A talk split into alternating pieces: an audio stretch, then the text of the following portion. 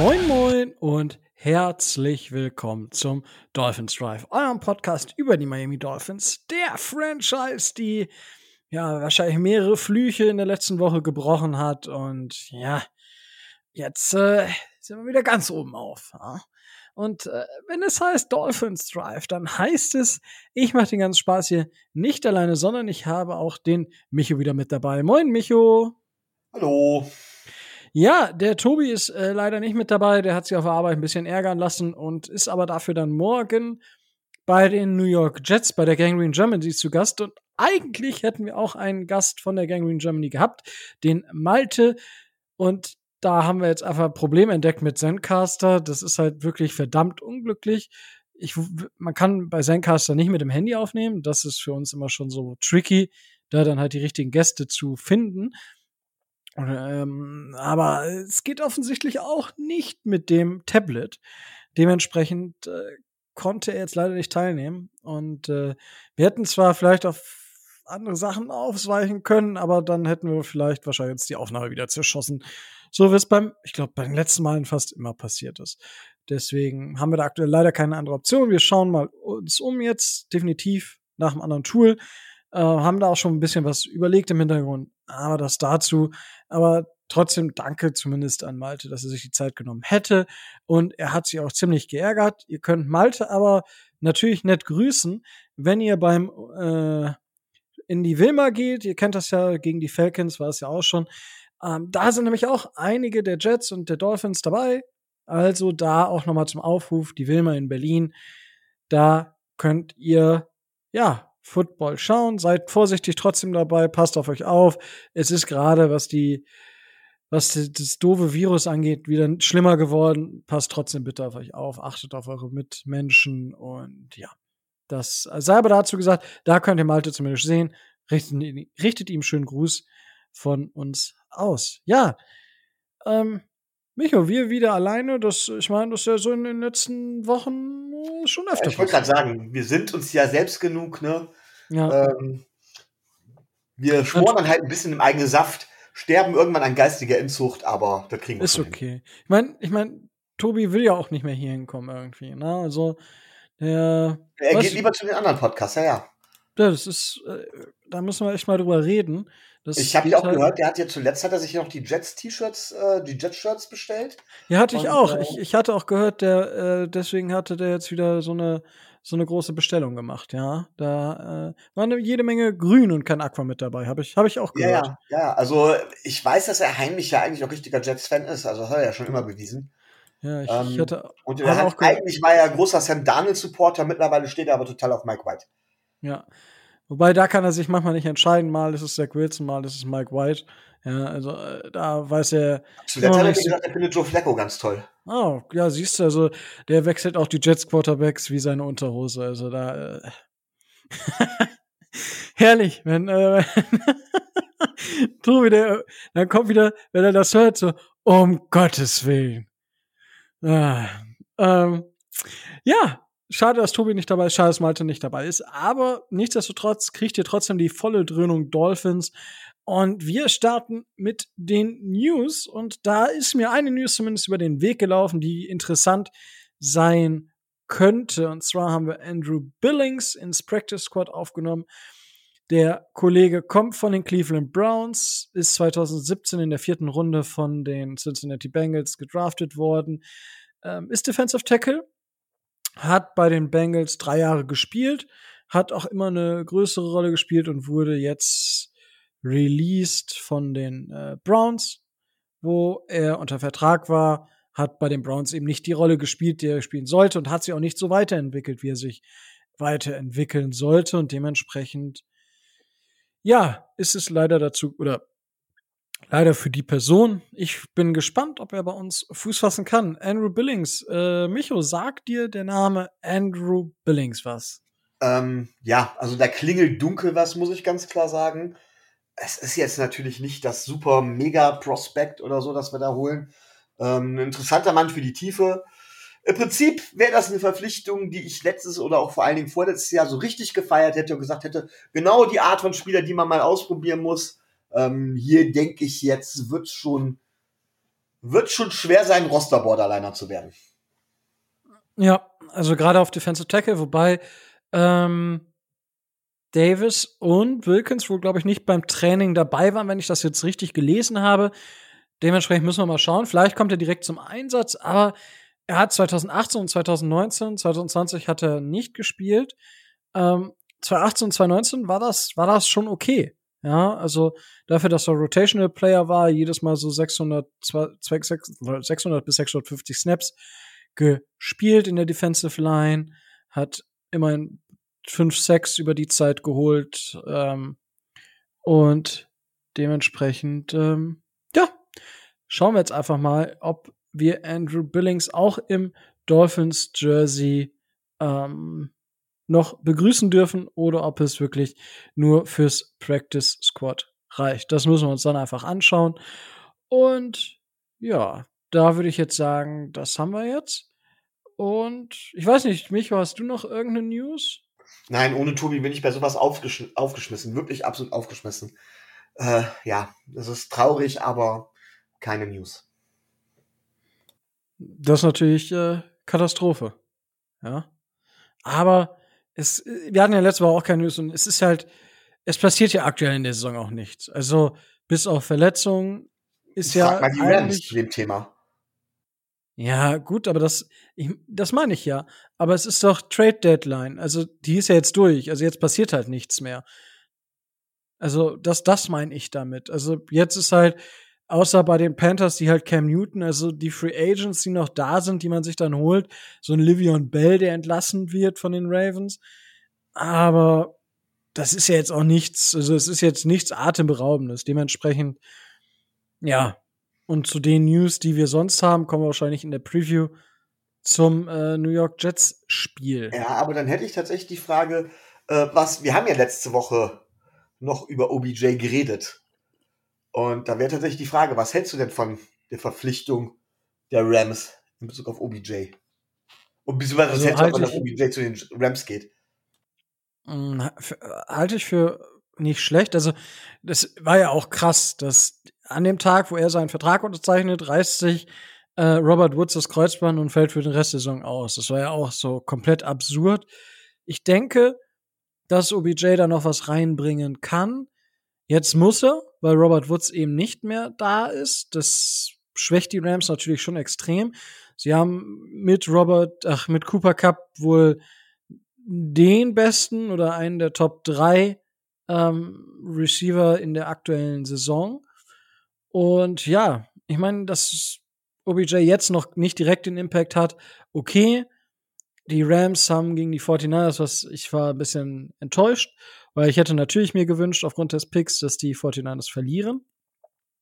Aber die, die Rams haben einfach inkonstant gespielt. Und das ist halt das, was man von Matthew Stafford halt auch immer wieder gesehen hat, dass er immer wieder so eine Berg- und Talfahrt hat und auch nicht immer auf konstant hohem Niveau spielen kann. Und das hat den äh, Rams halt den Sieg gekostet. Und jetzt muss man sehen, wie Sean McVay OBJ in die Offense einbaut, wobei ich da wenig Bedenken habe, dass er das gut machen wird. Micho, hast du da andere Bedenken? Ja, also ich glaube, der große Vorteil ist halt eben tatsächlich OBJ. Das, äh, nicht OBJ, äh, Sean McVay. Ähm, er wird schon wissen, wie er, also ich glaube schon, dass er hinkommt und einen äh, Odell Beckham ordentlich einsetzen kann. Odell Beckham Jr. war in meinen Augen zumindest, ich weiß, da gibt es Leute, die das anders sehen, immer ein ziemlich guter Receiver. Zeitweise gehörte er zu den besten Receiver der NL, NFL, nicht immer. Aber ähm, ja, ähm, teilweise schon. Und ähm, ich glaube auch, dass, dass er sich reinhängen wird, weil für ihn geht's um Ring, den er ja dementsprechend verpasst. Das ist seine Chance auf den, auf den Ring.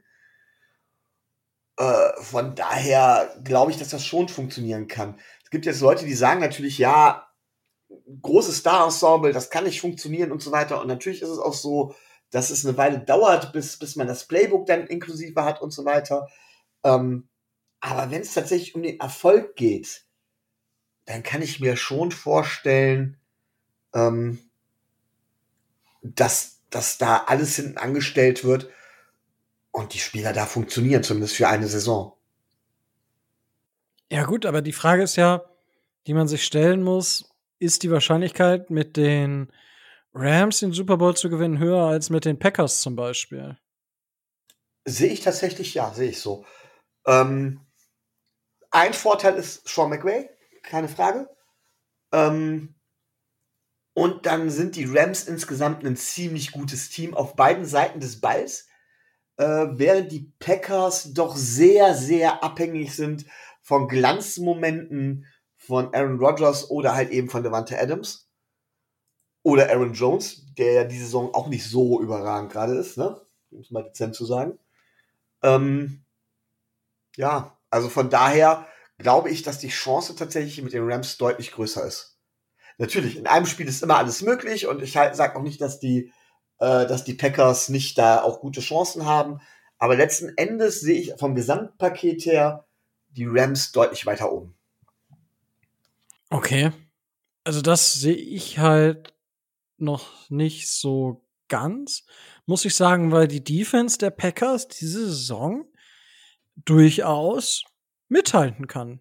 Mit, also, wenn man sich jetzt, natürlich, wenn man sich das jetzt mit den Zahlen mal anschaut, sind sie bei EPA per Play vor der Defense auf Platz 9 und die Rams sind auf Platz 11. Wobei wir von Rams sprechen. Hast du die Szene gesehen von George Kittle gegen Vaughn Miller?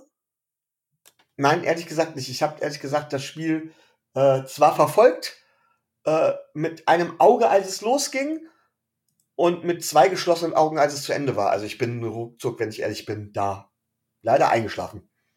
Alter, das war richtig krass.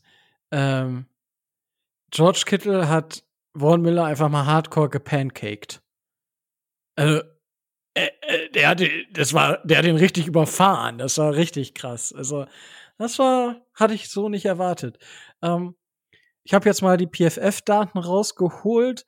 Nach der Gesamtnote der Defense sind die Rams aktuell auf Platz 1, die Packers auf Platz 5. Also, das ist nämlich, ich glaube, das ist ein Tenor, der allgemein so ein bisschen mh, hm, sich gehalten hat in der NFL. Aber die Defense der Packers ist mehr oder weniger legit würde ich sagen, tatsächlich. Das, das ist auch gar nicht die Frage. Aber wir wissen ja, dass du mittlerweile, dass die Offense mittlerweile wichtiger ist. Tatsächlich ist es nicht mehr ganz so schlimm wie vor noch, wie letztes Jahr noch oder so. Aber tatsächlich ist es so, dass äh, du mit der Offense immer noch weiter vorwärts kommst. Und wenn du die Offense vergleichst, sind die Packers halt deutlich ähm, abhängiger von einzelnen Spielern. Ja, würde aber genau das nicht mit OBJ besser werden?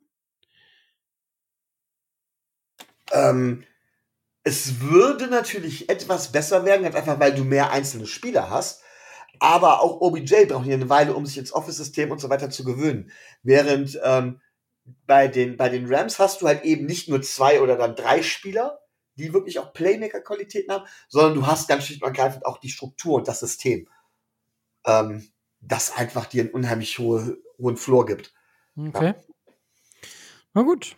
Also, ich sehe es nicht ganz so den, den Unterschied. Also, ich würde da eher einen Coinflip zwischen den beiden machen. Du siehst die Rams da eher vorne. Ähm, aber wenn wir jetzt bei der, bei, bei der NFC sind, ähm, ich meine, man hat ja vor dem Spieltag so gefragt, welches Team oder besonders nach Donnerstag ja gefragt, welches Team in der AFC ist überhaupt gut müssen wir uns jetzt nach den Niederlagen der Cardinals, der Buccaneers auch fragen, äh, gibt es überhaupt ein gutes Team in der NFC?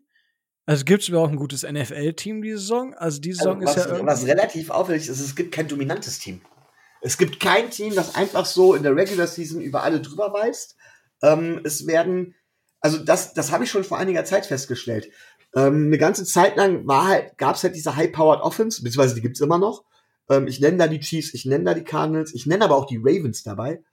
Ähm, High-Powered Offense, wo du weißt, okay, um da Schutz zu halten, musst du absolut am Limit spielen, jede Situation irgendwie nutzen, super aggressiv sein und dann am Ende noch Glück haben.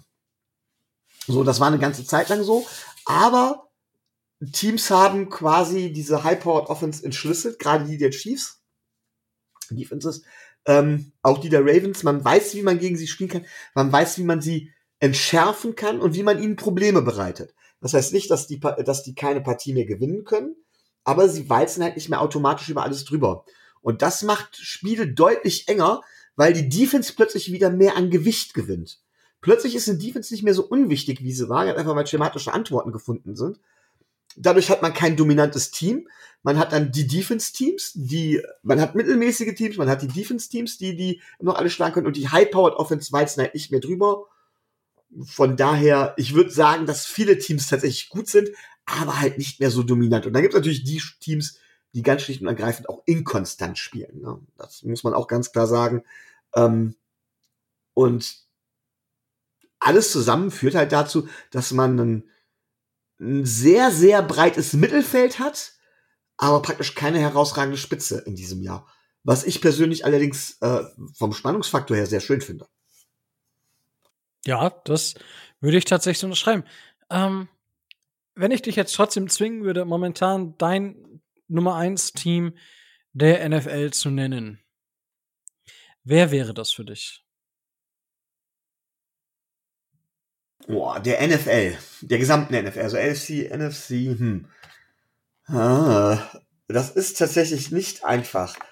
Ähm, darf ich drei Teams nennen?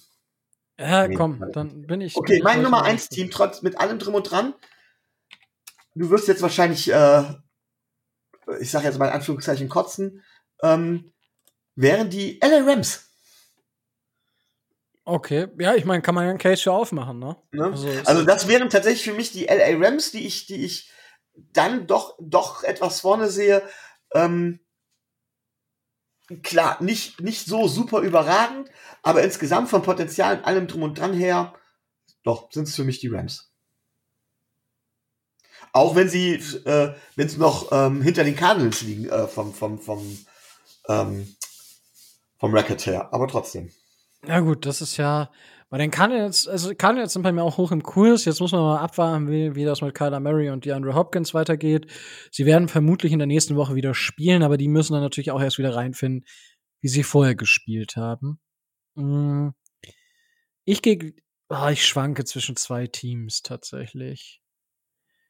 Ein Team ist bei uns in der Division, ja. Also es sind äh, die Bills tatsächlich oder wo ich tatsächlich für die, ich mag es nicht sagen, aber die Dallas Cowboys sind auch completely legit aktuell. Also Dak Prescott kommt zurück und das Team ist auf einmal einfach ja stark. Die ne, Defense, schlecht. Hallo. Überleg mal, wie er das erste Spiel nach seiner, war es nicht das erste Spiel seiner Rückkehr? Äh, war das das nicht das Spiel? Ähm, was die boah, gegen wen war das nochmal, wo die so und so viel zu äh, gegen die gegen die Broncos? Das erste Spiel haben sie gegen die Buccaneers verloren. Nee, ich meine das erste Spiel nach Dak Prescott's Rückkehr. Richtiger, also er war ja zwischenzeitlich nochmal verletzt. Ach, du meinst jetzt letzte Woche? Ja. Let letzte Woche gegen die Broncos, ja. 30 zu 16 verloren. Ja, aber irgendwie 30 0 zurückgelegen oder so. Also ja. Punkte rein Gabelstein. Richtig. Das, äh, das war, äh, ja. Aber gut, dafür sind sie ja diese Woche auch hardcore gegen die Falcons zurückgekommen, ne? Die Falcons konnten einem ja zwischenzeitlich schon ein bisschen leid tun. Ähm, also ich habe die Bills auch weit vorne. Ich frage dich, warum du nicht die Titans nimmst. Wegen Derrick Henry alleine?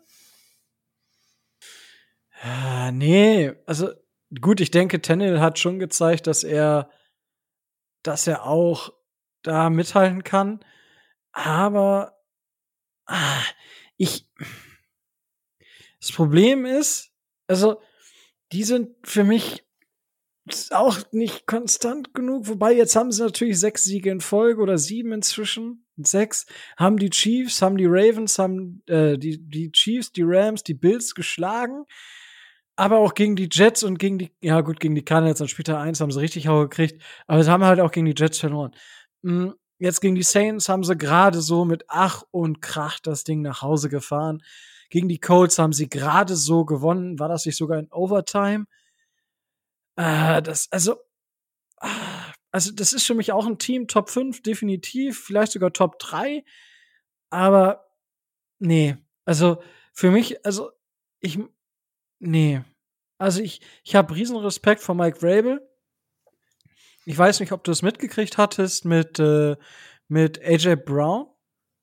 Ähm, der hatte ja ein Interview gegeben, Grund äh, war wegen Depressionen und so weiter und so fort.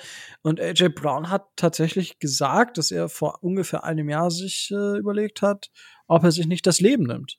Und das ist halt schon hardcore. Also das ist halt heftig, wenn du überlegst, dass, also, dass so Leute, die halt vermeintlich, ja, vieles im Leben haben, aber das, das schützt dich nicht vor Depressionen oder sonstigem.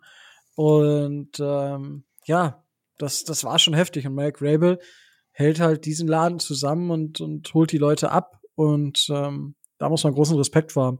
Und ja, aber wie gesagt, das mit, mit äh, AJ Brown, das sei euch auch da draußen, achtet auf eure Mitmenschen und ähm, wenn ihr sowas habt, dann redet mit den Leuten, holt euch einen Therapeuten oder eine Therapeutin. Das ist so, als würdet ihr euch die Hand verbrennen und damit so, oh, ja, äh, bisschen Salbe auf die Blasen, die das wirft, äh, das äh, reicht schon. Nee, das reicht eben nicht. Da braucht man, man braucht da einfach ärztliche Hilfe und dementsprechend ist das, ja, das, das wollte ich dann in dem Zusammenhang jetzt auch nochmal loswerden. Aber zurück zum Thema Titans, ja. Also es ist für mich aber ein Top 5 Team.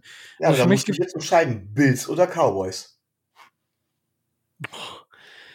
Ihr denkt, na, dann, na, dann, na, da gehe ich mit den, na, ich gehe mit den Bills, weil mir Josh Allen besser gefällt als Dak Prescott.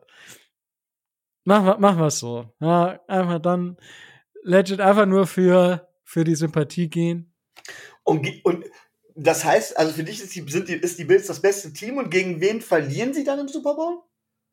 Gegen die Cowboys. Das, oder gegen Tampa? Okay. Würde mich nicht wundern. Aber ja, Rams, Cowboys, könnte ich mir schon vorstellen, eine der beiden Teams. Also das ist halt, also man muss halt sagen, dadurch, dass so viele Teams ja irgendwie gleich auf sind, auch in der in der NFC eben, ist das halt schon eine äh, ne, ne sehr geile Sache. Ich meine, jetzt stell dir vor, du hast halt Playoffs, da spielen Packers gegen Cardinals, Rams Cowboys, Rams Buccaneers.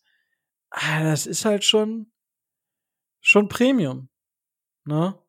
Und mir fällt gerade auf, ah, okay, 6 und 3, 6 und 3.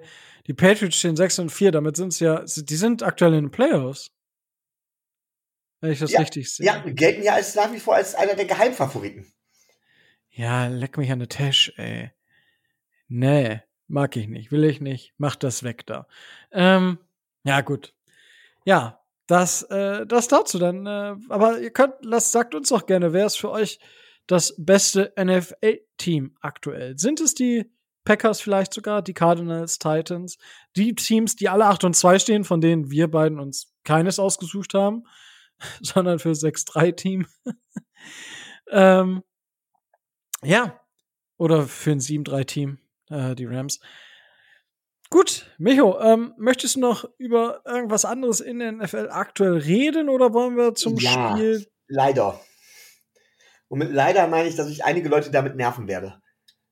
Ähm, ich höre ja auch andere Podcasts, an dieser Stelle auch äh, sei Downset Talk erwähnt von Adrian Franco, Christoph Krüger. Viele werden es kennen. Adrian war ja auch schon des Öfteren Gast bei uns. Ähm, und die haben ein Format, das nennt sich Downset Short, wo sie über wichtige aktuelle Entwicklungen, wo sie, wo sie auf wichtige aktuelle Entwicklungen eingehen. Und da haben sie tatsächlich am Montag ein Downset Short rausgebracht. Dort haben sie über den Trade von OBJ geredet. Beziehungsweise nicht über den Trade, sondern die Verpflichtung der Rams. Soweit, so gut. In dem Zuge haben sie etwas gesagt, ähm, und da wollte ich eigentlich einen Kommentar aufschreiben. Die nehmen ja immer mittwochs abends auch auf. Ähm, ich habe es aber vor, der auf, vor ihrer Aufnahme nicht mehr geschafft und hinterher macht es einfach keinen Sinn. Deswegen werde ich das auf diesem Wege loswerden. Und zwar haben sie gesagt, ähm, dass Antonio Brown halt, dass, nein, dass die, dass die Rams denselben Weg gehen wie die Buccaneers. Nämlich, dass sie alte, zum Teil ausgemusterte Stars nehmen. Ähm, das haben sie in Anführungszeichen gesetzt. und mit denen dann zu neuem Höhenflug ansetzen. Die gehen den ähnlichen Weg und OBJ hat gesehen, wie zum Beispiel bei den Buccaneers es ein Spieler wie Antonio Brown geschafft hat, der quasi weg vom Fenster war und seine Reputation aufpoliert hat. Und mir ist es da wieder ein Anliegen. Und das ist, ich weiß, ich habe es hier schon öfters gesagt, aber das ist mir so wichtig, ähm, dass man nicht vergisst, was Antonio Brown gemacht hat. Es geht nicht darum, wie er Teams verarscht hat, Teams gegeneinander ausgespielt hat und sowas, sondern tatsächlich auch, ähm, bei ihm waren ja auch Vergewaltigungsvorwürfe zum Teil äh, äh, anhängig. Äh, diese Geschichte, wo er nach einem kleinen Kind mit Möbeln aus dem Fenster geschmissen hat, all sowas. Und ich finde das nicht rechtfertigend. Man soll nichts gegeneinander aufwiegen, klar. Und es geht, alles ist schlimm, auch das, was ein John Gruden zum Beispiel gemacht hat. Aber dass ein John Gruden für eine Aussage, die er gegenüber einem Freund gemacht hat, vielleicht keine Zukunft mehr in der NFL hat. Und bei Antonio Brown heißt es, er hat sich rehabilitiert und ist wieder wer und vergessen wird, was er alles auf dem Kerbholz hat. Da werde ich nicht ruhen, das immer wieder aufs Tapet zu bringen, weil ich sowas einfach unmöglich finde. Und ich finde es tatsächlich, und da gebe ich auch gerne einen Kritikpunkt weiter, den wollte ich halt dementsprechend eigentlich schriftlich formulieren. Aber ich finde, dass auch ein so bekannter und in meinen Augen sehr guter Podcast wie Downset Talk da zumindest auch mal den Finger in die Wunde legen sollte und nicht auf den, auf den Zug aufspringen sollte und sagen sollte, Antonio Brown hat sich rehabilitiert, vergessen wir doch, was früher war. Denn das äh, tue ich nicht. Ich weiß, jeder Mensch hat eine zweite Chance verdient. Antonio Browns vierte oder fünfte ist es, genauso die von, wie, wie die von Richie Incognito. Ähm, und wenn man als NFL mal halbwegs konsequent sein will und nicht nur Symbolpolitik betreiben will, dann muss man da halt eben die Reißleine ziehen. Und wenn man als deutscher Podcast oder als, als deutsche NFL-Community tatsächlich ähm, da auch das Gesicht wahren will, darf man halt eben nicht nur auf einen John Gruden schimpfen, sondern muss genau an der Stelle auch sagen, dass Antonio Brown, dass, mit, dass die Geschichte mit Antonio Brown einfach nicht korrekt ist und darf ihn nicht als Beispiel dafür ranziehen, wie es positiv laufen kann. Das musste ich jetzt einfach loswerden und sorry an alle, die ich dafür zu wiederholten Male damit genervt habe.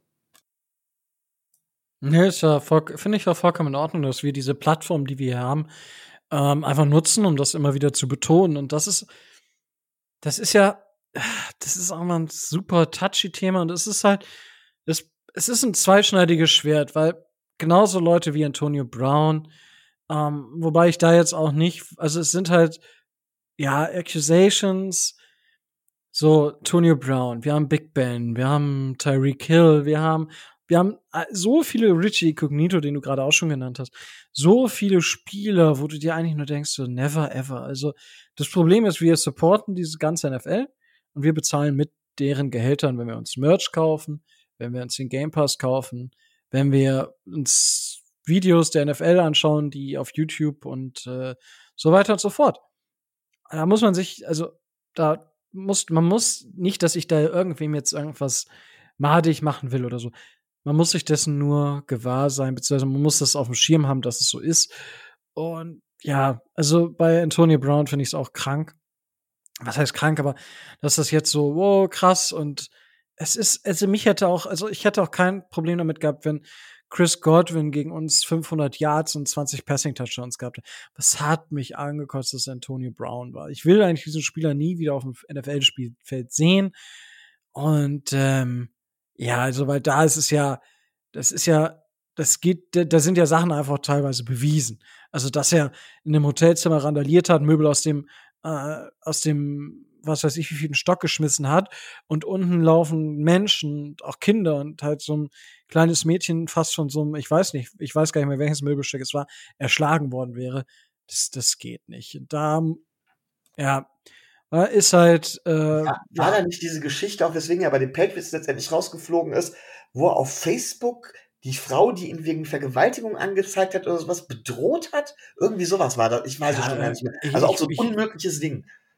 Ja, ich meine, über seine grenzdebilen Geschichten, die er da hatte, die er bei den Raiders und so, da, da müssen wir nicht drüber reden. Ey. Das war, das war ja dann nochmal eine andere Stufe an, an Dummheit, muss es einfach leider klar so sagen. Und ja, es ist halt so und jetzt, äh, ja, man muss es aber auch immer wieder, immer wieder eigentlich betonen und immer wieder die, die, den Finger in die Wunde legen. Ähm, ich habe tatsächlich, wenn wir jetzt bei diesem Beispiel sind, möchte ich vielleicht mal ein Positivbeispiel, jetzt so ein bisschen äh, mehr oder weniger Positivbeispiel, weil in der NFL ist es noch nicht der Fall. Micho, wann glaubst du, werden wir die erste Frau auf einem Koordinatorposten in der NFL haben? Boah. Ähm. ähm. Ich weiß, dass da einige wohl auf dem Sprung sind. Ich glaube, dass es noch ein bisschen dauert. Ähm, aber ich muss dazu sagen, ich finde es gar nicht so entscheidend, dass das passiert. Ähm, auch da hole ich gerne, kennt man ja von mir nicht anders, gerne weiter aus. Ähm, bei mir ist es einfach so, ich habe nichts gegen Frauen, ich habe nichts gegen Männer auf Position, mir ist das vollkommen egal. Ich finde, es sollte geschlechtsunabhängig sein. Ich habe auch, ich bin auch nicht für eine Frauenquote. Ich sage einfach von wegen derjenige, der besser qualifiziert für den Job ist, soll ihn bekommen, unabhängig von Geschlecht. Ich weiß aber, dass oftmals Männer einfach einen Vorteil haben. Und das wird gerade in der NFL so sein, dass Männer da einen Vorteil haben. Und eine Frau muss, glaube ich, schon außergewöhnlich gute Leistungen in der NFL zeigen, äh, um, ähm, um vorwärts zu kommen. Ich weiß, dass da einige auf dem Sprung sind. Irgendwann wird irgendein Owner einfach diesen Weg gehen, was ihm natürlich dann eine große und der Franchise eine große Reputation einbringt. Ähm, realistisch gesehen glaube ich tatsächlich innerhalb der nächsten fünf bis zehn Jahre. Das ist ein langfristiges Fenster, aber sobald sich da einer nach vorne tut, die Frage ist, wird die Frau auch farbig sein? Rico. Oh, das, oh, das ist jetzt eine, eine gute Frage. Also, das kommt drauf an. Also, ich, ich würde es nicht verneinen. Also, ich kann es mir vorstellen, dass, ähm, dass da, dass es durchaus auch eine POC-Dame sein kann, also POC, People of Color. Also, das kann ich mir schon vorstellen. Also, ich sehe da jetzt, ich, ja, ich, ich, wir wissen natürlich, dass das, das Schwarz-Weiß-Thema in den USA immer noch ein Thema ist, auch bei, bei Coaches noch mehr als bei, bei sonst. Bei Spielern ist ja gar kein Problem. Ja, die spielen ja. Das ist ja immer das, was auch kritisiert wird. Bei Coaches ist es auch noch nicht so. Dementsprechend sehe ich die Wahrscheinlichkeit höher, dass es eine weiße Frau ist. Aber, also, es würde mich nicht wundern, wenn es dann eine, eine, eine, ja, eine Frau, eine schwarze Frau oder halt so wäre.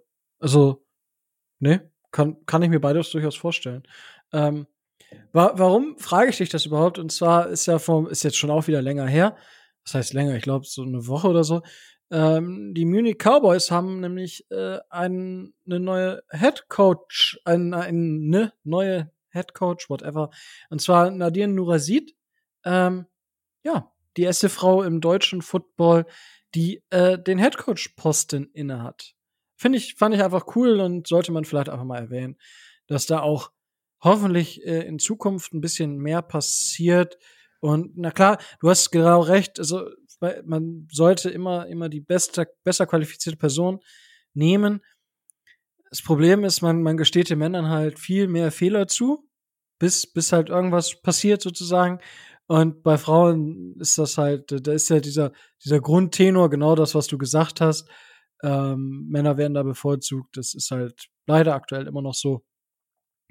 Aber ich hoffe, dass das so langsam aber sicher auch aufgebrochen wird, so dass wir da auch mehr kreative Köpfe in der NFL haben einfach. Und äh, ja, wer weiß, was das für andere positive Entwicklungen mit sich bringt. Das dazu fand ich einfach eine bemerkenswerte Sache. Dementsprechend habe ich sie bemerkt. So. Aber ich würde würd sagen, wollen wir in das Spiel Dolphins Ravens gehen oder hast du jetzt noch was? Nee, tatsächlich, das war's. Wundervoll. Und zwar, die Dolphins haben Thursday Night äh, schon gespielt und das ist jetzt schon ewig her. Vielleicht hätten wir ein bisschen früher aufnehmen sollen, tatsächlich. Ähm, es ist uns dann heute aufgefallen, dass wir hätten schon Freitag oder so aufnehmen können. Äh, zumindest die Review.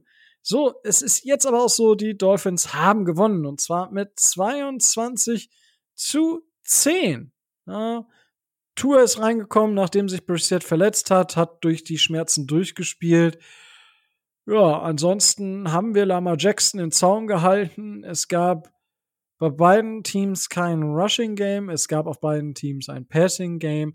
Aber insgesamt flog, wurde der Ball eigentlich recht wenig bewegt, würde ich mal sagen. Also die Ravens haben 94 Rushing Yards, 200 Yards Passing, 210 Yards Passing, jetzt 238 Yards Passing. Und ähm, die Miami Dolphins haben 314 Yards Passing. Und das ist äh, schon sehr schön gewesen. So, Micho, wie hast du das Spiel so erlebt in der Nacht von Donnerstag auf Freitag? Hm. Also, ja, wie habe ich es erlebt? Ich war überrascht. Ähm, ich war weniger von uns überrascht, als vielmehr davon, dass die Ravens tatsächlich keine Antwort gefunden haben auf uns. Ähm, und habe lange Zeit geglaubt, okay, das gleitet noch uns noch aus den Händen, eben weil wir offensiv halt einfach so, so, so, ja, einfach nicht vorwärts kamen. Letzten Endes freue ich mich darüber, dass wir gewonnen haben. Ich freue mich darüber sehr. Ähm, tatsächlich habe ich auch einen leichten Fortschritt bei Tour entdeckt. Das freut mich noch, noch viel, viel mehr. Und unsere Defense ähm, hat das Spiel gewonnen, ist damit auch wieder zurück. Alles, alles Dinge, die mich freuen. Insgesamt sehe ich es daher als ein sehr erfreuliches und positives Spiel. Natürlich gibt es immer wieder auch negative Punkte, die man ansprechen muss. Aber die gibt es diese Saison immer. Von daher, ähm, ja, rundum ja nicht rundum, aber ein, gelungen, ein gelungener, äh, eine gelungene Donnerstagnacht war es so. So würde ich das ausdrücken. Okay, ähm, ja, aber dann, äh, was waren denn so deine drei, vier, zwölf Punkte, die dir so herausgestochen sind, was die Dolphins besonders gut gemacht haben? Ah, du fragst konkret, endlich.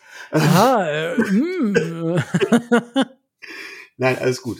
Ähm, ich man, man, wundere sich, es ist mir, äh, sind mir einige Dinge herausgestochen. Ähm, zum einen, ähm, grundsätzlich, die Offense läuft mit Tour besser als mit Preset. So, Punkt. Ich glaube, das können wir konstatieren, das können wir festhalten. Und egal, was man von Reset halten mag, ja, er ist ein Backup. Er ist aber immer noch ein vergleichsweise guter Backup. Ne? Ähm, wir sind schematisch halt kein, wir haben halt ein Offensiv, Offense Coordinator Problem, wir haben ein Play Calling Problem, das haben wir auch weiterhin. Aber schön ist es, dass Tua den Ball, den Ball besser bewegen kann als der Backup. Das war lange Zeit nicht so deutlich klar. In diesem Spiel war es ganz deutlich klar. Ähm, auch das Play Calling konnte sich mit Tua etwas verändern, zum Positiven. Und vor allen Dingen etwas, was ich seit, ich weiß nicht wie viele Spieltagen bete, ist passiert. Man hat das Playbook etwas weiter geöffnet. Tua hat etwas tiefer geworfen auch. Also nicht immer nur die kurzen Pässe. Klar, die werden immer sein, sein, sein Prunkstück bleiben, ja. Um, um der, um der Offense auch einen gewissen Floor zu geben. Aber es wurden auch Pässe gespielt, die irgendwo zwischen so acht bis zehn Yards, vielleicht sogar zwölf, dreizehn Yards waren. Davon gab es ein paar und da hat Tua gezeigt, das kann er auch. Er war verletzt, deswegen sollte man es nicht zu hoch hängen.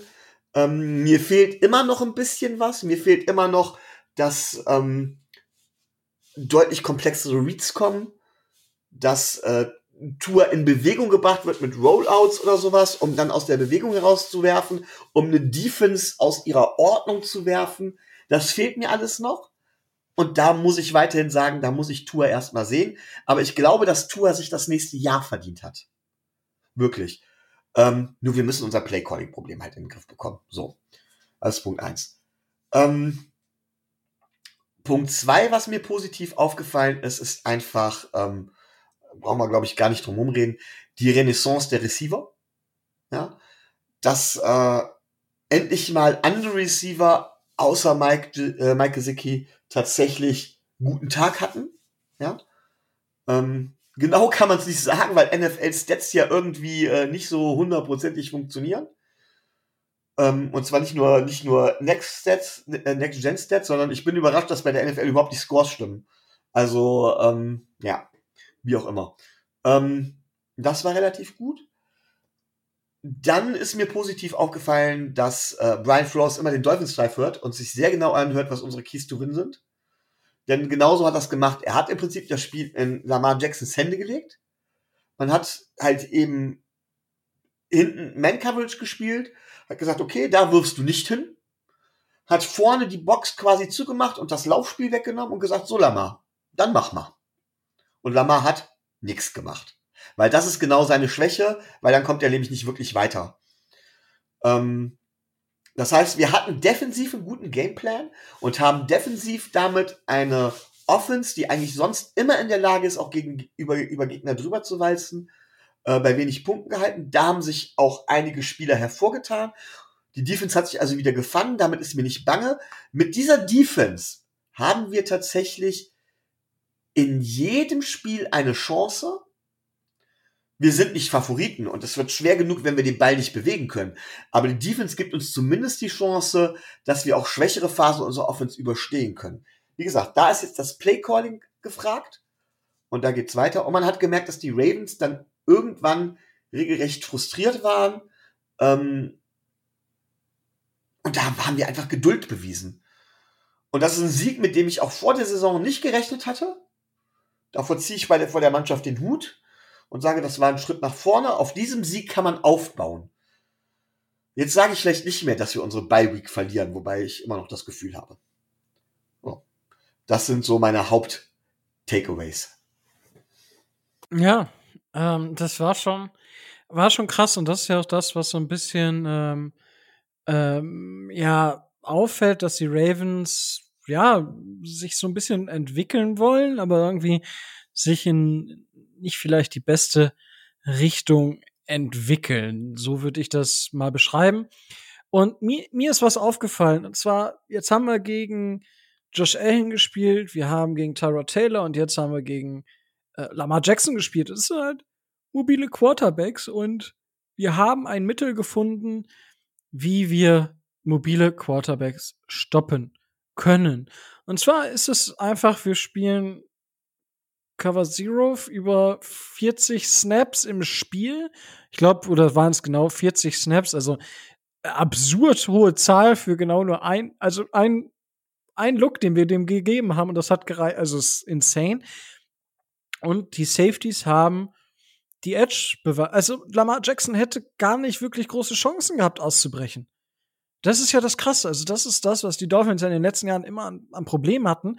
Aber dadurch, dass gerade die Safeties, Brandon Jones und Jevin Holland, die übrigens inzwischen die Saison bei den Pressures auf Platz 1 und 2 der Safeties liegen.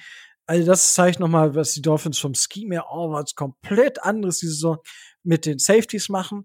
Das ist, ich, ich finde es sehr, sehr cool. Mir gefällt es wirklich sehr, sehr gut. Das, das möchte ich erstmal lobend ähm, da erwähnen. Und ja, Xavier Howard ist inzwischen auch wieder Xavier Howard. Da, ja, hat den Sieg quasi mit eingetütet mit dem Touchdown.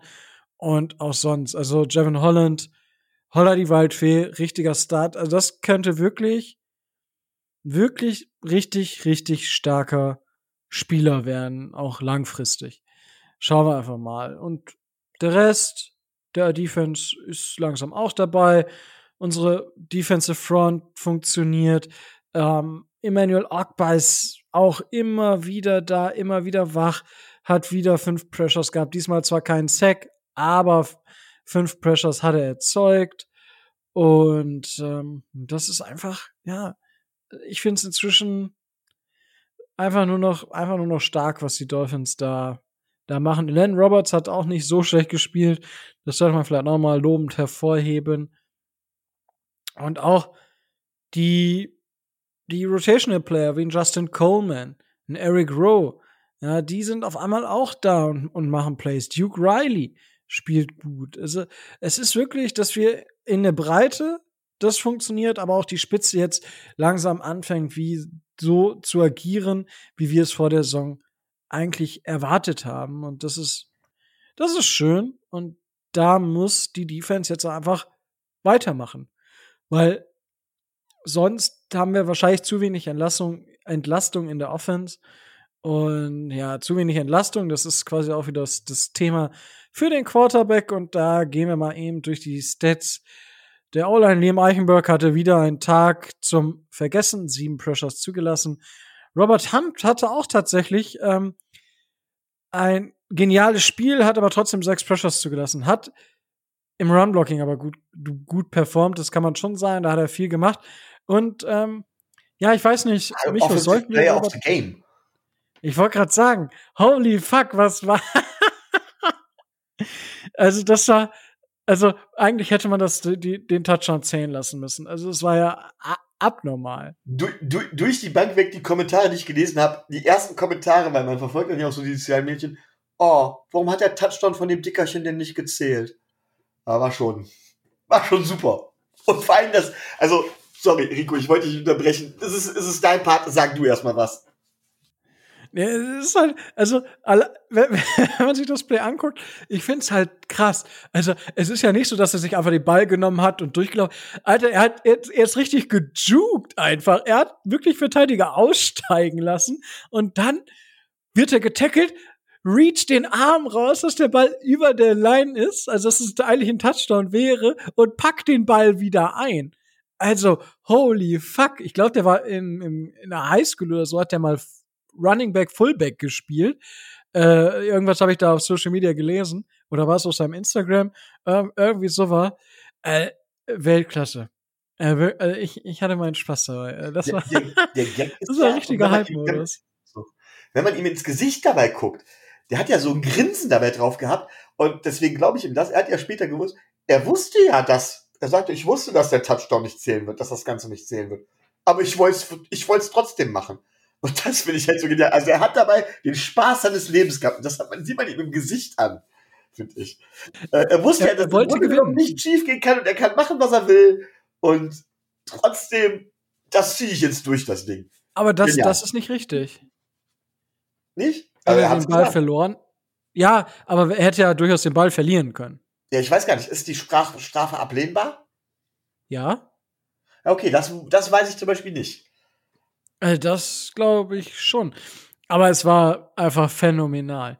Und ja, kommen wir da aber zu dem, zu dem äh, anderen Guard, zu Austin Jackson. Äh, Austin Jackson macht momentan so eine Berg- und Talfahrt. Letztes Spiel war wieder ein bisschen mehr äh, Bergfahrt, würde ich sagen. Nur zwei Pressures zugelassen. PFF hat ihm 78,8 Pass-Blocking-Grade gegeben. Dafür ein 37,8 Run-Blocking-Game, was insgesamt eine 46,5 war. Aber bei 47 äh, offensiven Snaps ähm, oder Pass-Blocking-Snaps, zwei Pressures, das ist schon, ist schon okay. Also da, ich bin da tatsächlich gespannt, wie sich, also wie Liam Eichenberg oder Eckenberg sich macht. Also ob das, ob sie den noch irgendwo hinkriegen. Ich, Micho, du hattest ja letzte Woche schon da genug zu gesagt. Aber schauen wir einfach mal, wie sich das, wie sich das äh, entwickelt, würde ich sagen. Unser Laufspiel ist non-existent. Man muss halt sagen, dass unser bester Running Back mit zwei Versuchen Albert Wilson war. Ja, äh, das war okay. Aber ansonsten war das halt wirklich Gaskins wieder nur 2,2 Yards per Attempt, Seven Ahmed auch nur drei. Ähm, das ist halt, die O-Line hat halt einfach wirklich richtig schlecht, richtig schlecht geblockt. Aber das Receiving Game war wieder da.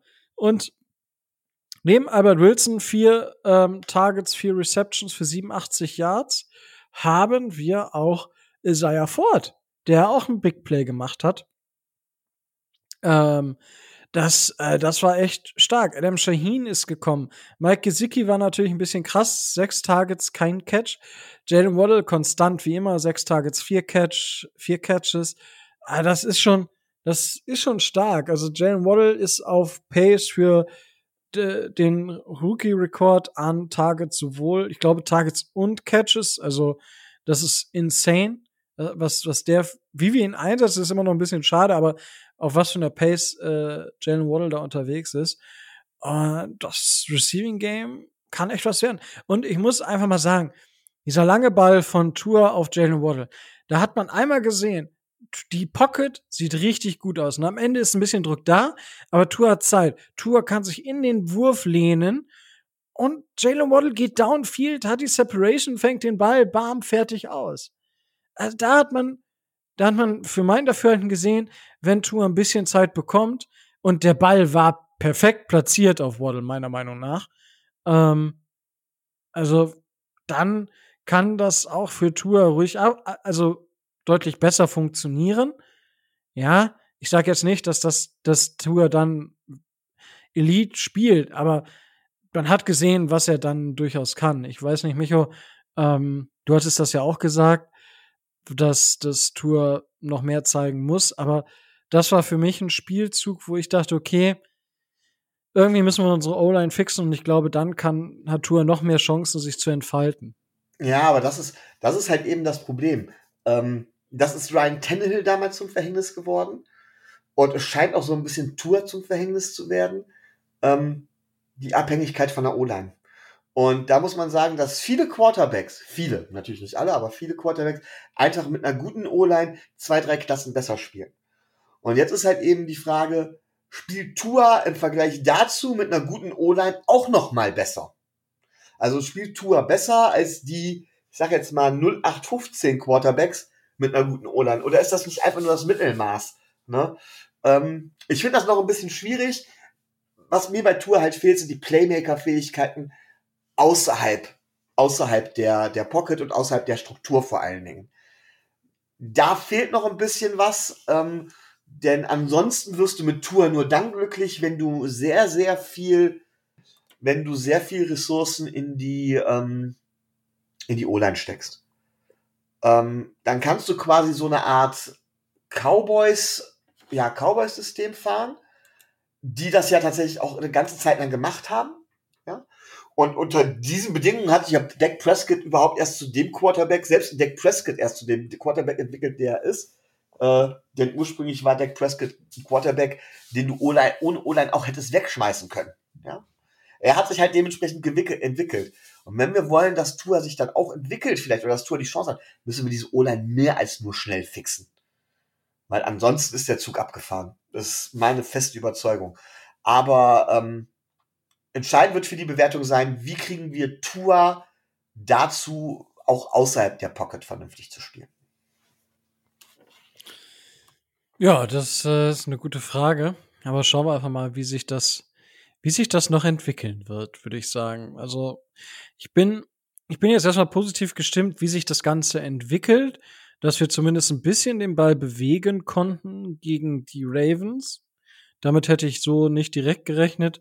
Und dies die Defense jetzt einfach mal auch gegen die Ravens komplett Shutdown-Modus angeschmissen hat und auch der Touchdown der Ravens, man muss natürlich sagen, im ersten oder zweiten Drive mit Sammy Watkins, wenn Sammy Watkins einfach die Arme lang macht, dann fängt er den Ball auch für einen Touchdown.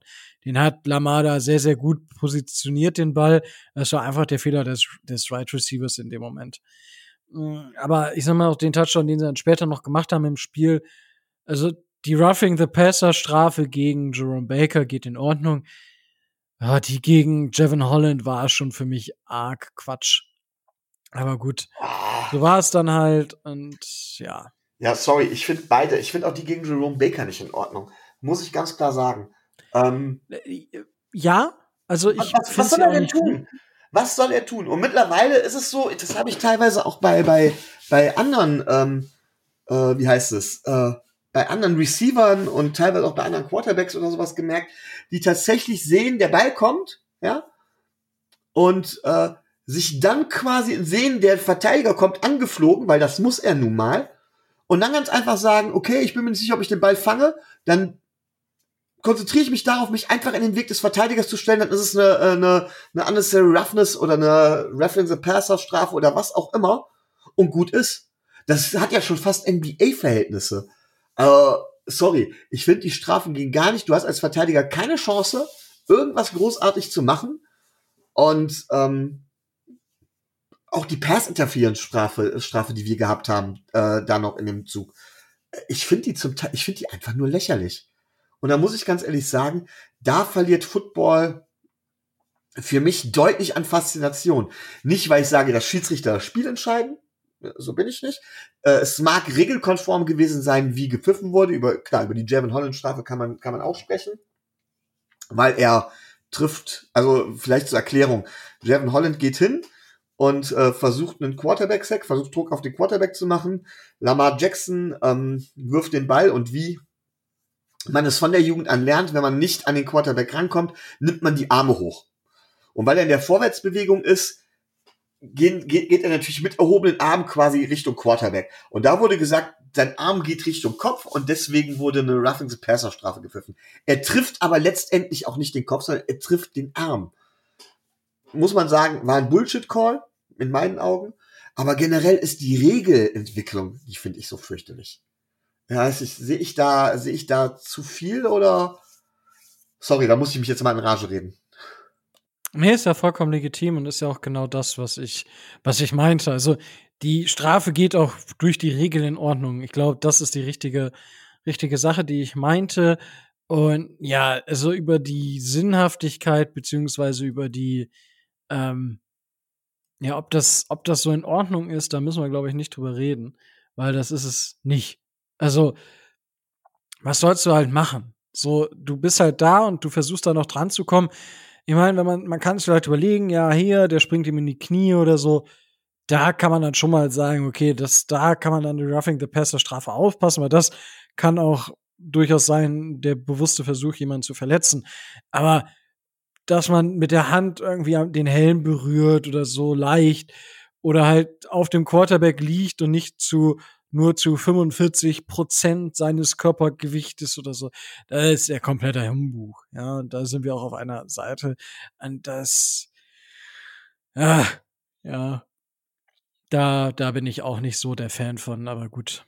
So, so ist das halt. Und das meinte ich halt. Also es ist nicht so, dass ich sage, okay, ja, die Strafe geht so in Ordnung, sondern es ist halt einfach durch die beschissene Regel geht die Strafe in Ordnung. Ja. Gut, ähm, ja, dann äh, hast du einen Spieler des Spiels, Micho. Ja, ähm, gab natürlich mehrere Spieler, die ich gesagt habe. Natürlich musste ich an eine Isaiah denken. Ja? Ähm, aber er macht genau das, was ich immer wieder gesagt habe. Isaiah Ford ist Receiver Nummer 5 oder sowas. Das ist sein Niveau, das ist sein Level. Der fähig ist, in entscheidenden Situationen die Offense zu entlasten und dann abzuliefern, wenn es gefragt ist, aber nicht nur Offense zu tragen. Das hat er gezeigt, das war gut. Aber nein, entscheide ich mich gegen. Ich habe an Albert Wilson gedacht, einfach weil ich den Spieler auch unheimlich gerne mag. Ähm, und weil ich es klasse fand, wie er seinen Speed und so weiter auch eingesetzt hat, endlich mal wieder. Aber auch dagegen habe ich mich entschieden, wir haben das Spiel mit der Defense gewonnen. Und dann muss ich ganz klar sagen, dann muss ich mich für Javon Holland entscheiden als Spieler des Spiels meiner Meinung nach der auffälligste Spieler des Spiels und ähm, ein Spieler, der uns tatsächlich auch äh, eine Struktur auf der Safety-Position gegeben hat, eine Sicherheit im kompletten Defensivkonstrukt und da auch noch herausragend individuell performt hat. Deswegen ist es. Ja, cool. Ähm, ja, ich, ich war auch kurz bei Javon Holland, aber wenn du ihn nimmst, dann auf jeden Fall. Dann äh, würde ich mich. Ja, Xavier Howard wäre natürlich AFC, ist übrigens AFC East, äh, äh, AFC Player of the, of the Week, also AFC Defensive Player of the Week oder so.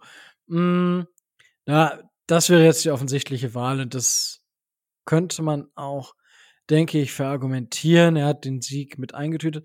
Aber ich gehe auch tatsächlich, ich gehe, ähm, dann gehe ich mit Albert Wilson einfach aus den Gründen, die du schon genannt hattest. Also er ist wieder da und ich hoffe, dass er jetzt auch da bleibt, wo er ist, also auf dem Feld und zeigt, was er kann. Und er gibt diesem, dieser Offense einfach noch mal so Trick-Elemente, sag ich mal, also Trick in Anführungsstrichen. Aber den kannst du halt auch verschiedene Arten und Weisen einsetzen und das ist eben das Positive. Ja, das dazu. Dann haben wir das Spiel gegen die Ravens abgehakt. Noch nicht ganz. Ich muss leider auch noch mal einhaken und was sagen, was vielleicht nicht ganz so, ja, was ein kleiner Wehmut, Wermutstropfen ist. Und zwar, wir haben das Spiel mit der Defense gewonnen. Und das ist gut so. Ja, bin ich auch ein absoluter Fan von. Und ich habe gerade eben gesagt, Defense und so weiter ist auch wichtiger. Wieder finde ich auch hervorragend. Aber nichtsdestotrotz muss man ganz klar sagen, eine konstante Defense zu haben. Eine Defense, die konstant oben mitspielt und dir konstant Spiele gewinnt und auf der du konstant aufbauen kannst, ist in der NFL auf Dauer so gut wie nicht möglich. Und ich finde es halt gefährlich, wenn wir uns über die Defense definieren, weil ich glaube, damit ist ein langfristiger Erfolg nicht möglich. So sehr ich die Defense auch mag. das ist der Wermutstropfen. Die Defense sollte da sein, wenn wir sie brauchen, aber sie sollte nicht für uns die Spiele gewinnen müssen. Und an dem Punkt sind wir leider noch nicht. Und da müssen wir deutlich was tun. Das ist wichtig. Stichwort Regression halt. Ne? Ja, gut, das haben wir jetzt erlebt, was, was passiert, wenn die Defense eben die Spiele nicht gewinnt. Aber ja, da muss, müssen wir jetzt halt einfach, denke ich mal, viel dran arbeiten. Und äh, ja, ich würde sagen, dann kommen wir zum Spiel gegen die New York Jets. Die New York Jets sind jetzt auch ein Team, was, ja, ich sag mal, nicht so optimal bisher äh, zufrieden sein kann. War natürlich letzte Saison, ich sag mal, mehr oder weniger stark gehandicapt, dadurch, dass sie halt das zweitschlechteste Team der NFL waren nach Rekord, stehen 2 und 7 sind inzwischen wieder das schlechteste Team der NFL, äh, der AFC East, Entschuldigung. So wild will ich jetzt nicht, so weit will ich jetzt äh, nicht gehen, vielleicht direkt. Aber haben in den letzten Wochen haben zweimal 45 Punkte kassiert, haben dann gegen die Bengals überragend 34 zu 31 gewonnen. Davor das Spiel gegen die Patriots mit 54-13 verloren. Also da haben sie richtig Hauer gekriegt in den letzten drei der vier Spiele. Und Micho, wie siehst du denn die äh, New York Jets aktuell? Die sind ja auch in so einer Art Rebuild, beziehungsweise nicht in so einer Art, sondern sind im Rebuild. Wie, wie siehst du die? Und ja, bist du mit der bisherigen Saison bei den Jets ähm, ja, hast du das so erwartet oder hättest du schlechter oder besser erwartet? Also grundsätzlich bin ich mit der Saison der Jets zufrieden. Äh, was das bedeutet, könnt ihr euch ja denken. Ähm, die spielt halt schlecht. Ich bin ganz ehrlich, ich habe nicht erwartet, dass sie so schlecht spielen. Ähm, ich hatte gedacht, dass sie schematisch dann doch ein paar mehr Antworten finden. Natürlich haben sie auch überrascht, unter anderem, ne, du hast es vorhin angesprochen, gegen die Titans. Aber grundsätzlich äh, fehlt es den Jets doch an allen Ecken und Enden. Es fehlt in der O-Line, obwohl sie dort Ressourcen investiert haben. Es fehlt im Quarterback-Play, zumindest wenn der Stammquarterback spielt. Ähm, es fehlt im Receiving Core. Es fehlt in der Secondary. Der Kader hat Lücken ohne Ende. Und ich sehe nicht so schnell, wie sie ihn fixen können. Sie haben ein ähnliches Problem wie wir bezüglich der O-Line äh, obwohl sie da mit Michael Becken eigentlich einen guten haben, der aber, ich glaube, länger ausfällt, wenn ich das richtig im Kopf habe. Es wäre schön, wenn mit Tobi so ein Jets-Kenner da wäre. Dann könnte man ihn das fragen. ja, aber Beckton ist, ist out for season, wenn ich ja. das richtig weiß. Aber ja. schon, ist ja schon länger und das ist halt auch richtig bitter für die Jets. Genau, denn bei, die haben dasselbe Problem mit Zach Wilson. Zach Wilson spielt hinter einer beschissenen O-Line und er ist eh schon kein stabiler, äh, nicht als stabiler Quarterback aus, aus, aus dem College gekommen und ist an einem kritischen Punkt seiner Entwicklung. Und was mit einer schlechten O-Line mit einem Quarterback dann passiert, sehen wir ja selber. Das heißt, die haben ein ähnliches Problem wie wir.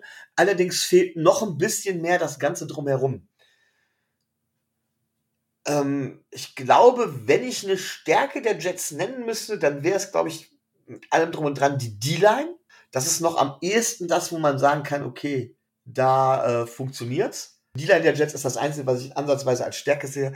Aber insgesamt sind die Jets, sorry, liebe Gangrene, aber kein Team, äh, mit dem man sich vergleichen sollte. Ich glaube, wir müssten eigentlich, wir müssen, wir müssten zwei oder drei Stufen über den Jets stehen, müssen die Jets aber eigentlich schlagen.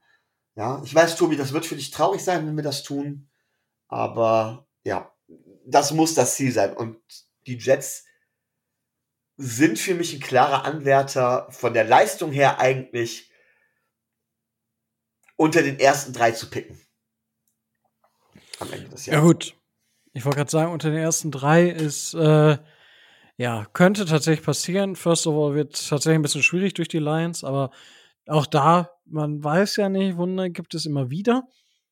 Aber klar, also Zach Wilson ist halt instabil und durch die Line und was Jack, Zach Wilson halt auch nicht macht, ist, dass er die kurzen Bälle nimmt. Also die Checkdown-Bälle wirft er halt, wirft er halt einfach prinzipiell nicht. Und ja, da kann halt dann sowas rauskommen wie in ganz vielen Spielen die Saison oder eben sowas wie gegen die Titans war es, glaube ich, wo er, er komplett eskaliert ist, aber das halt aktuell noch ein positiver Ausrutscher nach oben. Und äh, das darauf kann man sich halt nicht so ganz verlassen aktuell. Ja, ähm, du hast natürlich jetzt auch schon viel gesagt, dass die Jets, ja, da, da ist momentan, man muss an vielen Stellschrauben schrauben.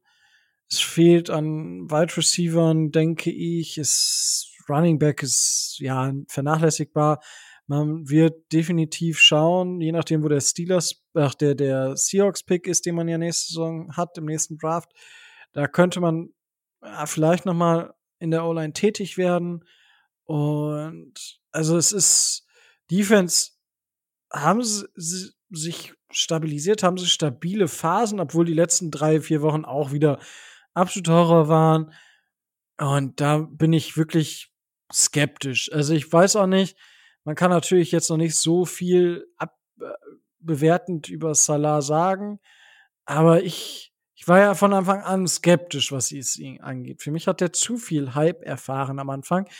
Äh, ich weiß nicht, Micho, kannst du gleich vielleicht noch mal was sagen, wie du Salah siehst. Ähm, für mich ein bisschen zu sehr gehypt. Ähm, da schauen wir mal, wie die Saison noch zu Ende geht und wie stabil er dann zum Beginn der nächsten Saison im Sattel sitzt. Aber ja, das, das dazu. Was müssen die Dolphins denn machen, äh, Micho? Dann die zweite Frage neben der Salah-Frage. Was müssen die Dolphins machen, um dieses Spiel zu gewinnen? Also zu Robert Salah muss man sagen, er hatte vorher natürlich nicht viel gezeigt. Ähm, beziehungsweise er hat ja noch, ist ja seine erste Headcoach-Station. Ähm, ob er überhaupt ist, weiß ich nicht. Er hat ein schlechtes Team um sich rum.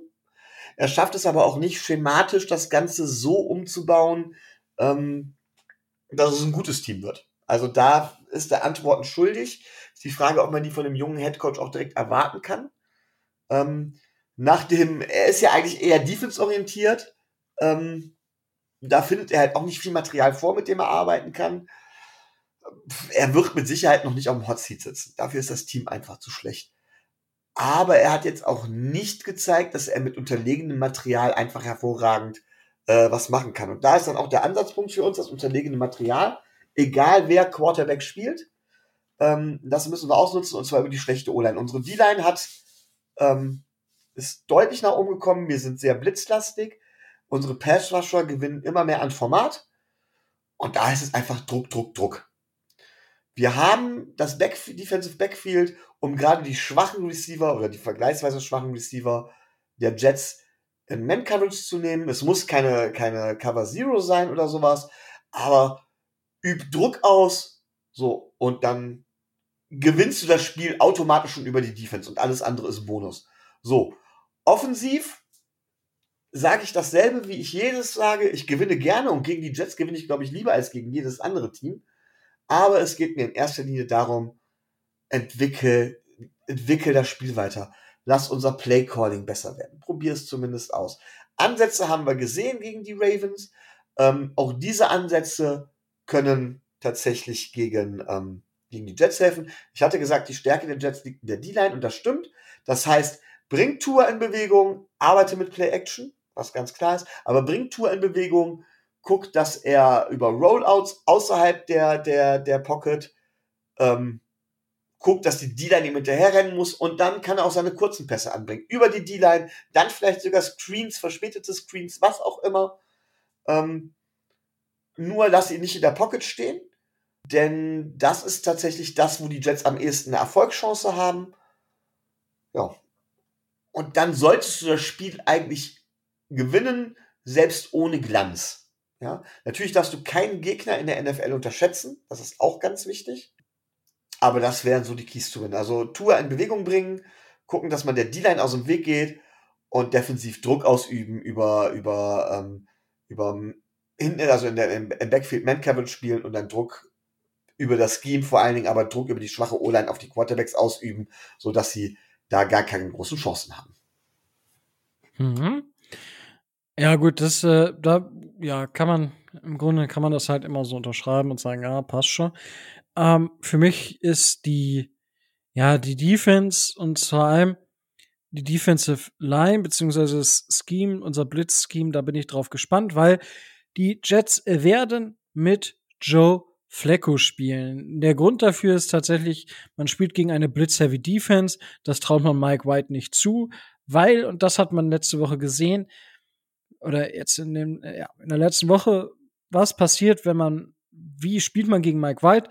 Man nimmt ihm vorne einfach die Sachen weg Und dann muss er tief werfen und wenn er tief wirft, dann trifft er in der Regel relativ häufig auch den Gegner.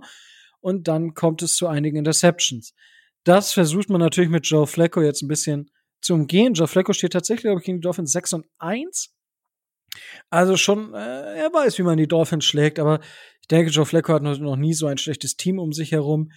Und ja, dementsprechend äh, muss man da abwarten, ob das wirklich, wirklich was wird da. Aber der Ansatz ist zumindest clever von den Jets zu sagen, ja, bevor wir da ein Desaster mit unserer Offense erleben, ja, machen wir da den Switch auf Quarterback. Auch wenn ich immer noch nicht verstehe, wieso die Jets Joe Fleck überhaupt äh, dafür getradet haben. Das hat sich, das hat überhaupt keinen Sinn ergeben. Überhaupt keinen. Aber gut. Ja, die Jets halt. Ähm, dann kommen wir zur, zur Offense. Und auch hier ja viel äh, Run-Pass-Option, denke ich, ist, ist wichtig. Ich hoffe, dass Tour immer mal wieder ein bisschen Zeit bekommt und auch tiefer geht. Genau das, was du gefordert hast, Micho. Und dass ich, dass wir Jalen Waddle vielleicht noch mal ab und zu noch mal ein bisschen tiefer sehen. Das dürfte wichtig sein. Und dass wir die Titans mehr underneath einsetzen, um halt einfach da die Freiräume für Jalen Waddle zu schaffen im tiefen Passing-Game. Gerade wenn Albert Wilson wieder da sein sollte, können wir Albert Wilson eigentlich auf diese kurzen Passstrecken gehen, geben. Und ja, dann sollte das durchaus möglich sein, das Spiel positiv zu gestalten. Was meinst du, Micho? Ja, an der Stelle würde ich gern äh, etwas sagen, was vielleicht für einige, die sich nicht so gut auskennen, schwer zu verstehen ist. Ich versuche es zwar zu erklären, es ist ohne Bild nicht ganz so einfach. Ähm, für diejenigen, die jetzt da tatsächlich kein Interesse haben, würde ich sagen, einfach mal für eine Minute oder zwei weghören. Und zwar geht es um, um, ich habe mir Gedanken gemacht, wie man denn Plays machen kann. Und meiner Meinung nach ist es tatsächlich, du müsstest eigentlich gucken, dass du mit einem Stack oder Bunch spielst. Das heißt, du bringst drei Receiver auf eine Seite, meinetwegen tatsächlich da auch Mike Gesicki, Mike Gesicki, ähm, Jalen Waddle und Albert Wilson. Und du bringst die, du bringst die beiseite und äh, gehst zusätzlich noch über den, ähm, also machst dann Passplay aus einem, aus einem, aus einem Dropback, aus einem, aus einer Shotgun vielleicht heraus sogar und schickst äh, Miles Gaskin auf eine Wheel Route über die Mitte. Also eine Wheel Route geht eigentlich über außen, aber schickst ihn dann quasi von außen wieder in die Mitte als, als Passoption. Hast noch einen Tight End, der irgendwie in die, in die Flat Zone geht auf der entgegengesetzte Seite von diesem Stack und die drei Spieler, die dann quasi in diesem Stack spielen. Einer läuft eine Slant Route, einer läuft eine Out Route und einer läuft eine, äh, eine Deep oder eine Post Route. Und dadurch, dass du da drei Spieler hast, mit Wilson, mit Gesicki und mit, ähm, mit Waddle, die immer mindestens zwei dieser Routes laufen können und für zwei dieser Routes mindestens prädestiniert sind, können sich die Corners und die Safeties nicht entscheiden. Sie müssten also rein theoretisch das komplette Defensive Backfield auf die Seite des Bunches ziehen, das Play sich entwickeln lassen, müssen dann gucken, dass sie da in Double Coverage und alles, äh, alles, alles klar halten. Und darauf wird es automatisch die Flat Zone auf der anderen Seite oder aber diese Reroute, die zurück in die Mitte geht, von, von, von Gaskins, dementsprechend frei. Und das wäre so ein Play, wie man die verschiedenen meiner Meinung nach die verschiedenen Fähigkeiten der Spieler einsetzen würde. Gerade, dass Albert Wilson und Jane Waddle halt eben Speed haben. Und solche Sachen, aufeinanderbauende Routes, aufeinander aufbauende Fähigkeiten, die fehlen mir einfach im Playcalling. Und ich finde, diese Erklärung passt jetzt gerade ganz hervorragend. Und für alle, die mir nicht folgen konnten, sage ich wieder mal Entschuldigung. Ähm, ja, Rico, dann darfst du jetzt wieder. Da, danke, danke. Aber ja, das war durchaus sehr anschaulich erklärt. Danke dafür und ja, also da muss man sehen, ob die Dolphins das dann hinbekommen, ohne irgendwie ein Pick-Play ähm, daraus zu machen. Aber das dürfte definitiv möglich sein, denke ich zumindest. Und ähm, ja, die Offensive Line muss aber zeigen, dass sie halten kann. Das gut, das ist jedes Woche wieder beten, beten, beten.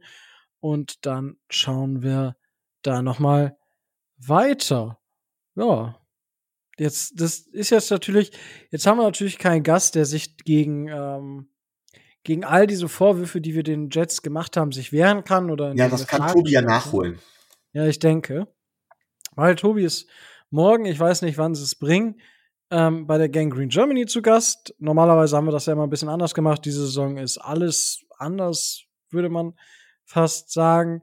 Aber ja, wir haben es jetzt nicht so, dass diese Woche ähm, wären, hätten wir eigentlich aussetzen müssen tatsächlich, ne? Eigentlich waren wir ja bei den Jets, also wir spielen ja bei den oh, Jets. Ja. ja. ja. Aber da hat auch keiner drauf zugeschlagen. Dementsprechend, ja. Ähm, weiß nicht. Ähm, Micho, ich, ich gehe einfach mal das Hype-Barometer durch. Es ist ja, einige träumen ja jetzt doch noch davon, dass die Saison super geil wird und die Dolphins jetzt alle Spiele gewinnen. Und ich habe ja gesagt, Dolphins gewinnen jetzt sieben Spiele in Folge. Wir sind jetzt bei zwei von sieben. Und ähm, ja, glaubst du, dass die Dolphins die Möglichkeit haben, die restlichen Spiele allesamt zu gewinnen? Nein. Reicht hier seine Antwort? Ah, danke, reicht mir. Nein, also grundsätzlich, klar, du hast in jedem Spiel immer eine Chance, gerade wenn die Defense wieder performt, alles gut und schön. Ich sage auch nochmal, sorry, Gang Green, aber ähm, wenn alles normal läuft, müssen wir beide Spiele gegen die Jets gewinnen. Ich will unbedingt das zweite Spiel gegen die Patriots gewinnen, einfach weil es mir auf den Sack geht, dass die jetzt schon wieder als Geheimfavoriten gelten und plötzlich es heißt, Mac Jones ist, weiß Gott, wie ein toller Quarterback, was ich halt eben im Moment zumindest noch nicht teilen kann. Ähm, das will ich unbedingt gewinnen. Wir haben Spiele zum Beispiel gegen die Panthers und gegen die Giants, wo ich sage, das ist so auf Augenhöhe. Ja? Das heißt, von wegen fünf Spiele, boah, wären schön, wären toll. Ähm, dann wären wir insgesamt bei acht. Ich glaube aber tatsächlich, mit ein bisschen Glück könnte man rein theoretisch noch neun gewinnen. Aber da, wie gesagt, Glück. Und sobald Glück irgendwo mit reinspielt, sollte man seine Tipps schon wieder verwerfen und an was Neues denken. Ähm, also mit, mit insgesamt jetzt noch weiteren fünf Siegen wäre ich angesichts des bisherigen Saisonverlaufs zufrieden. Ja. Mehr wäre natürlich ein Bonus, aber ich sag mal so, drei Spiele drei Spiele sollen es mindestens noch sein, dass wir fünf, dass wir fünf Siege haben. Und was mir am allerliebsten wäre, ist, wenn wir den Pick, den wir den Eagles gegeben haben, wenn wir diesen Pick aus den Top Ten kegeln. Das wäre mir auch noch ein Anliegen. Ja, das wäre definitiv äh, sehr, sehr schön. Ähm, was zu sagen ist natürlich, das haben wir jetzt natürlich total ausgeblendet. Tour ist back. Also Tour wird aller Voraussicht nach spielen. Auch da war er jetzt gegen die ähm, Ravens so ein bisschen, dass er Schmerzen durchaus gefühlt hat. Er wollte spielen. Flores und der Mediziner und der äh, Quarterbacks Coach haben wohl gesagt, dass nein, das ist zu gefährlich. Und jetzt, äh, ja, schauen wir einfach mal. Mm, man hat ihm schon noch angemerkt, dass der beeinträchtigt ist durch den Finger. Also die paar Bälle, da waren echt die ersten zwei Bälle, die gebe ich eindeutig dieser Verletzung, weil das war ja Fuchsteufelswild, wo die Bälle hingingen. Und ja, das, das sei dazu noch gesagt. Ich weiß nicht, Micho dazu vielleicht auch noch mal. Also Brissett ist einfach nicht gut. Also der war ja einfach noch mal deutlich schlechter meiner Meinung nach von, von dem, was ich sagen würde als Tour. Hast du das anders gesehen oder? Nein, habe ich ja gesagt. Trotz allem muss man sagen, dass Brissett immer noch einen, als Backup besser ist als so einige andere Backup, die es gibt. Er war nicht gut, er kriegt aber auch keine Hilfe vom Scheme. Und Reset ist ein Backup genau aus dem Grund. Er kann halt selber nicht großartig kreieren, er ist komplett vom Playcalling abhängig. Er kann ein Game Manager sein, das heißt, innerhalb einer Struktur kann er funktionieren. Er kann dir dementsprechend Spiele nach Hause bringen. Er kann ein, zwei Spiele, wenn die Struktur stimmt, positiv gestalten. Er hat ja auch bewiesen, dass sein Team innerhalb einer Struktur, also mit funktionierender Struktur wie die Colts damals, in die Playoffs führen kann. Er ist aber halt eben kein Spieler, der hingehen kann und sagen kann, ähm, ich gewinne jetzt die Spiele, weil mein Coach findet keine schematischen Antworten und ich mache das jetzt. So ein Spieler ist er nicht. So ein Spieler ist ja leider auch Tua nicht und äh, dementsprechend ähm, oder noch nicht. Aber insgesamt gesehen ist halt Tour eine Stufe über Reset und Reset ist halt ein oberes Level Backup. So. Und dabei bleibt es und damit wird er aber auch niemals ein Starter sein. Niemals einer, den du unbedingt haben willst als Starter. Und das ist das Problem. Hm. Ja, verstehe ich schon. Aber gut, da werden wir uns ja vermutlich auch nur noch bis Ende der Saison mit herum äh, diskutieren dürfen. Gut, dann würde ich sagen, ich weiß nicht, hast du noch was, worüber wir unbedingt reden müssen? Na, also ich, sorry, aber ich kann Tobi auch was Gossip oder sowas angeht, äh, nicht vertreten. Da habe ich keine Ahnung von. Ähm, auch, wie war das noch, äh, wie die Frau von irgendwelchen Cornerbacks heißen und was die Frau von Jay Cutlets macht. Also, ich habe mich darüber nicht informiert. Äh, wer das hören will, muss bei den Jets reinhören. Ja, dazu dann auch noch mal findet ihr auf YouTube das Ganze bei der Gangrene Germany. Da wird Tobi zu Gast sein. Gut, dann äh, ja, würde ich sagen, diese Woche mal ein bisschen kürzer in der Rivalry Week. Ja, äh, ich meine, wir alle kennen das. G-A-T-S, suck, suck, suck. Ja, also äh, wir gehen einfach mal wieder auf Flugzeugjagd. Keiner mag die Jets, machen wir uns nichts vor. Und selbst die Jets mögen die Jets auch nicht. Wie, wie kann man die Jets mögen? Aber deswegen beschäftigen wir uns ja auch mit den Dolphins. Und ja, der Dolphins Life ist damit jetzt auch quasi schon wieder vorbei. Es hat mir wieder jede Menge Spaß gemacht. Äh, es war mein inneres Blumenpflücken. Und wenn ihr uns supporten wollt, dann geht das auf zwei verschiedene Art und Weisen. Zum einen könnt ihr das Ganze monetär machen über Patreon. Da es geht schon ab 2,50 Euro im Monat, also ein halber großer Cappuccino oder eben ein kleiner ganzer Cappuccino. Das, äh, ja, aber für den ganzen Monat, da habt ihr dann vielleicht mehr davon als von dem 10, 20, 30-minütigen Cappuccino. Auch wenn ich euch dafür stehen kann, wenn ihr mit dem Cappuccino geht. Cappuccino ist schon was ganz Cooles ab und zu. Und ja, wie gesagt, wenn ihr das nicht möchtet, nicht wollt und so weiter und so fort, dann könnt ihr uns auch einfach dadurch unterstützen, dass ihr uns jede Woche interessante Fragen stellt, dass ihr uns auf YouTube, auf Spotify, auf Apple Podcast, überall da, wo es Podcasts gibt, uns abonniert, uns liked, Daumen hoch auf YouTube, eine positive, positives Feedback schreibt, vielleicht auf Apple Podcast, euch die zwei Minuten nehmt. Das wäre auch mega nice. Und ja, damit äh, bleibt mir jetzt dann auch nichts anderes mehr zu sagen als stay tuned and fans up.